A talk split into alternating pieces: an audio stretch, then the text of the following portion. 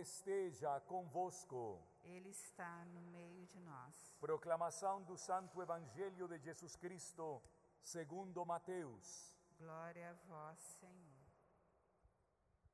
Naquele tempo, disse Jesus: Ai de vós, mestres da lei, fariseus hipócritas, vós sois como sepulcros caiados, por fora parecem belos, mas por dentro estáis cheios de ossos mortos e de toda podridão. Assim também vós, por fora, pareceis justos diante dos outros, mas por dentro estáis cheios de hipocrisia e injustiça. Ai de vós, mestres da lei e fariseus hipócritas, vós construís sepulcros para os profetas e enfeitai os túmulos dos justos e dizeis: se tivéssemos vivido no tempo de nossos pais, não teríamos sido cúmplices da morte dos profetas. Com isso, confessais que sois filhos daqueles que mataram os profetas. Completai, pois, a medida dos vossos pais. Palavra da salvação. Glória a vós, Senhor.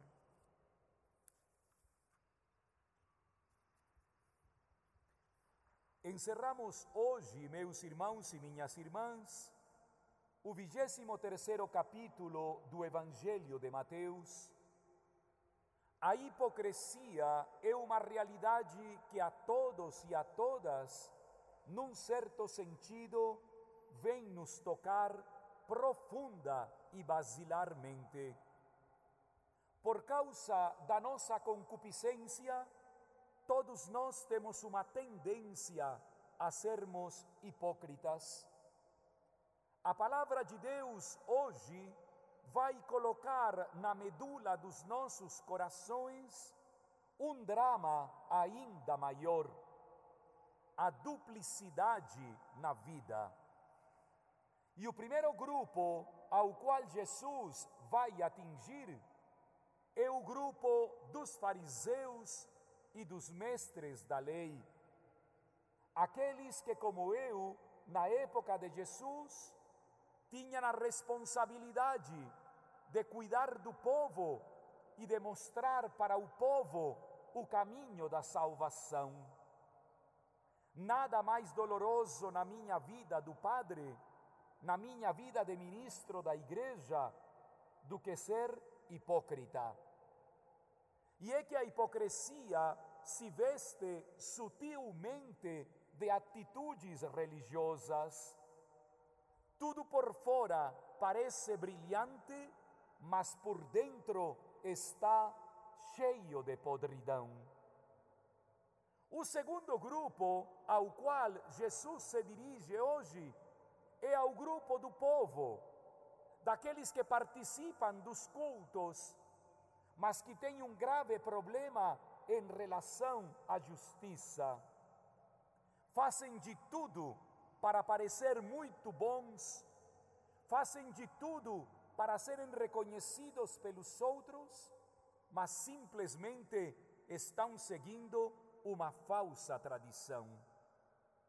A hipocrisia na vida religiosa se chama mundanismo então tem gente que dentro da igreja é uma coisa.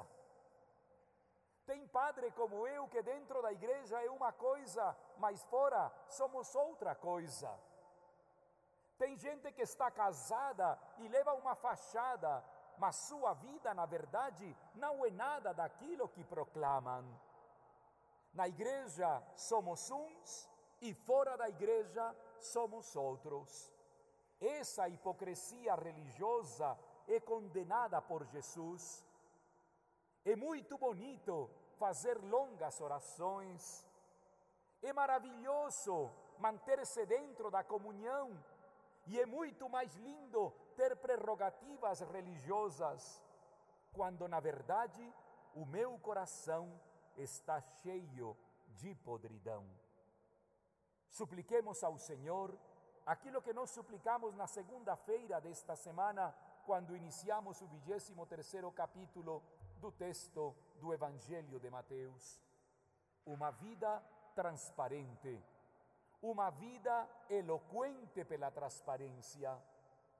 Que o Senhor afaste de cada um de nós qualquer tipo de hipocrisia, para que numa atitude pura do coração possamos servi-lo inteiramente a Ele. Que assim seja. Amém.